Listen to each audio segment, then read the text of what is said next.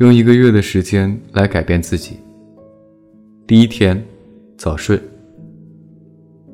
最近有一种流行病——晚睡综合症，症状是守在电脑或者是游戏机前，即使没有帖子更新，即使游戏早就通关，也还是无所事事的守在那里，而且压力越大，心事越多。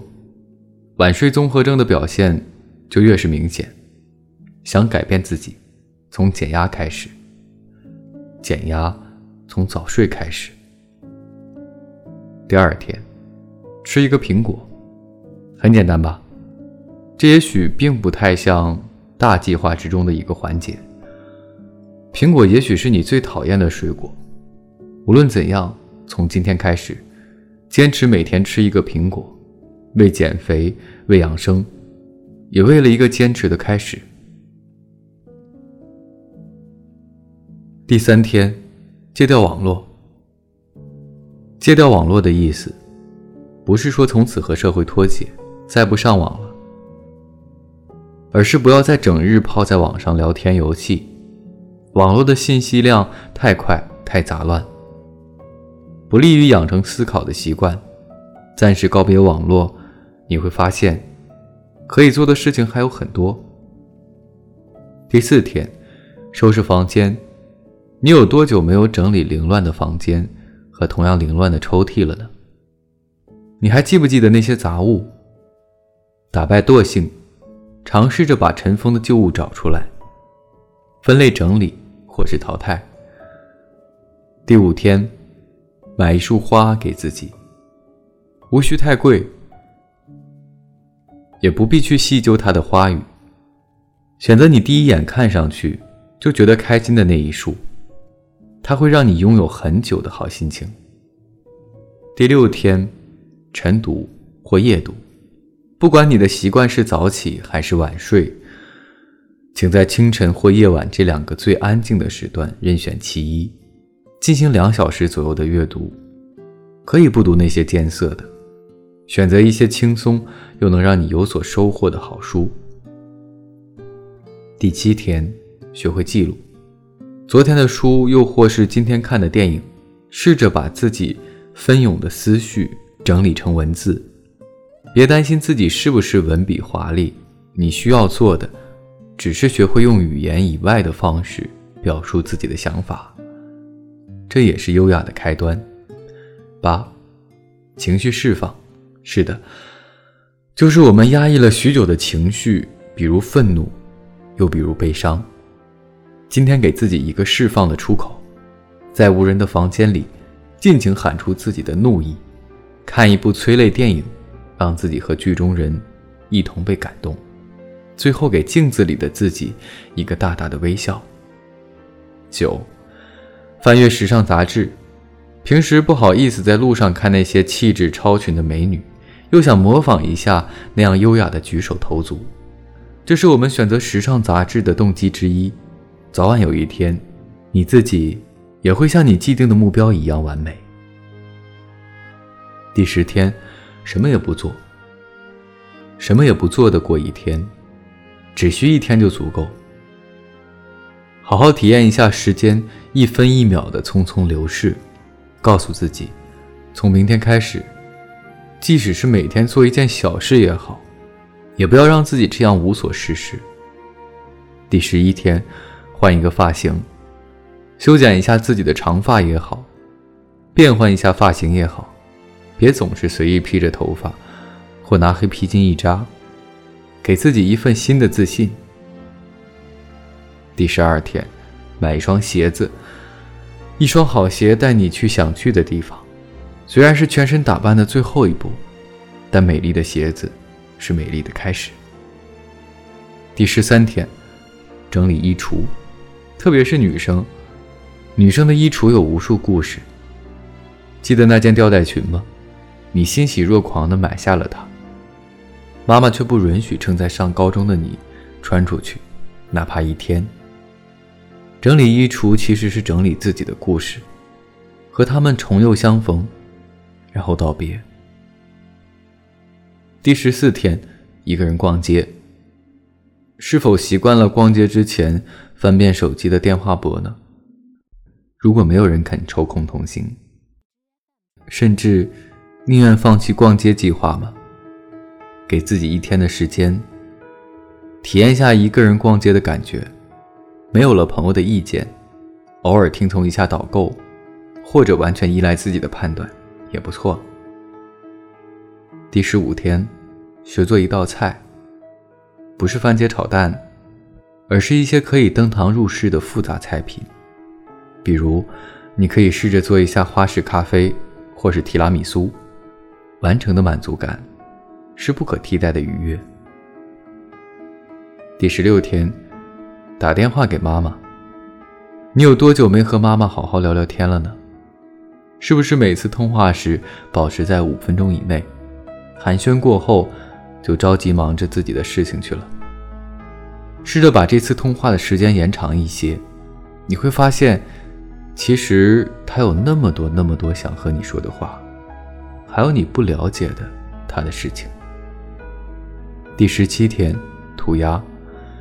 画画是小时候很喜欢做的事情，在十几年的光阴流转中，早已变成爱好，甚至忙碌的无从想起。不妨找一天时间，素描、工笔、水彩、手绘板，用你想要的方式表达你的绘画情节。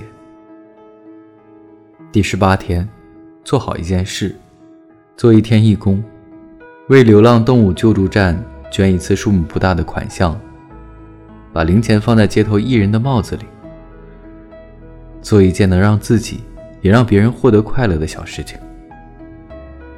第十九天，学习打扮自己。用一天时间来学习打扮。女生可以和瓶瓶罐罐相处一天，尝试日常妆容以外的各种样子。男生可以学习自己搭配衣服，自己试着做个简单清爽的发型。第二十天，给自己一次下午茶，坐在窗边，看窗外的行人匆匆来去。闻着茶香，享受整个下午的自在时光。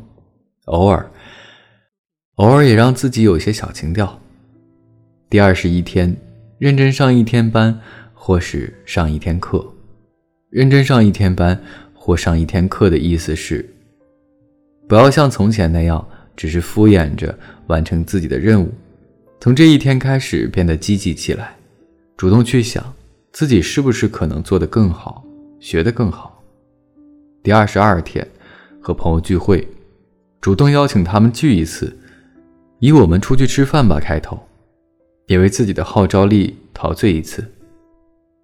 第二十三天，听一次音乐会，欣赏音乐，能在不知不觉中改变一个人的气质，不妨尝试扮正装出席那样的华丽场合，这样的举动会让你觉得自信很多。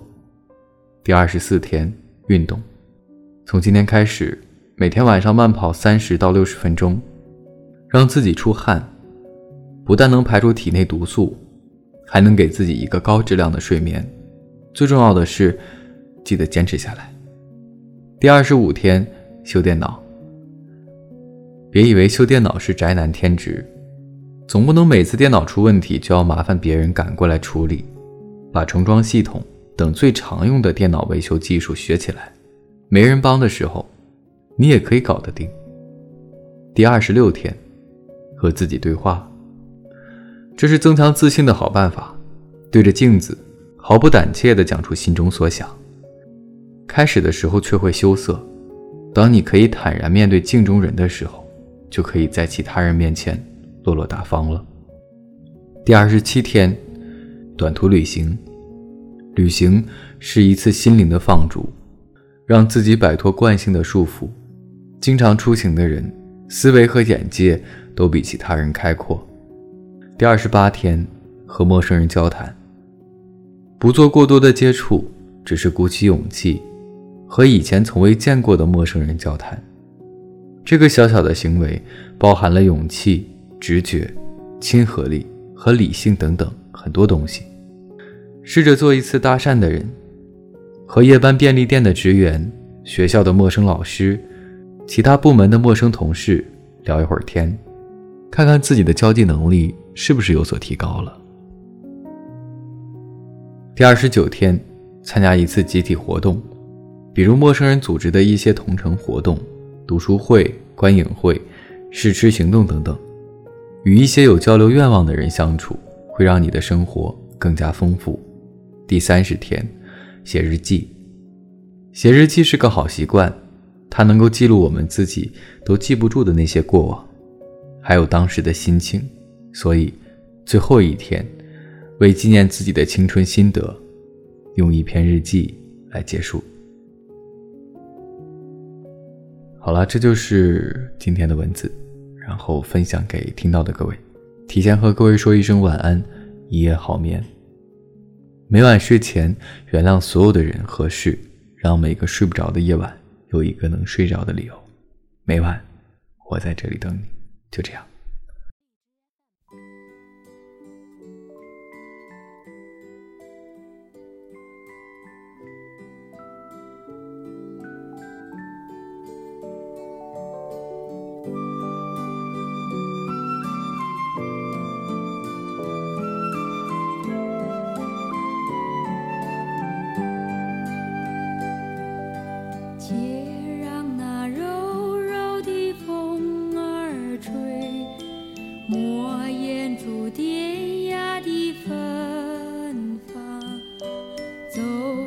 这令人陶醉世界里就像一首诗就像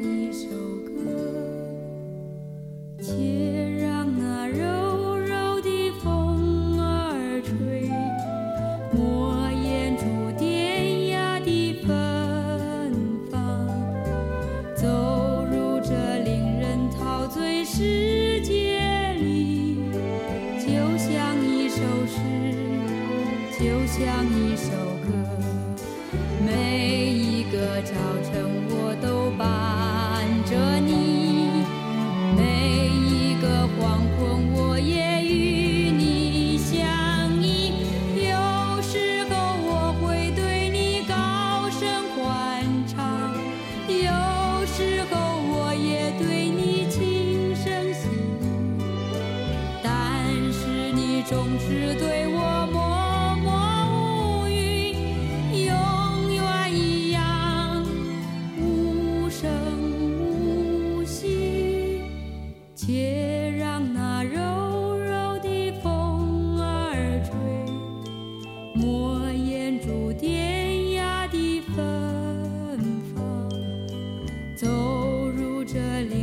陶醉世界里。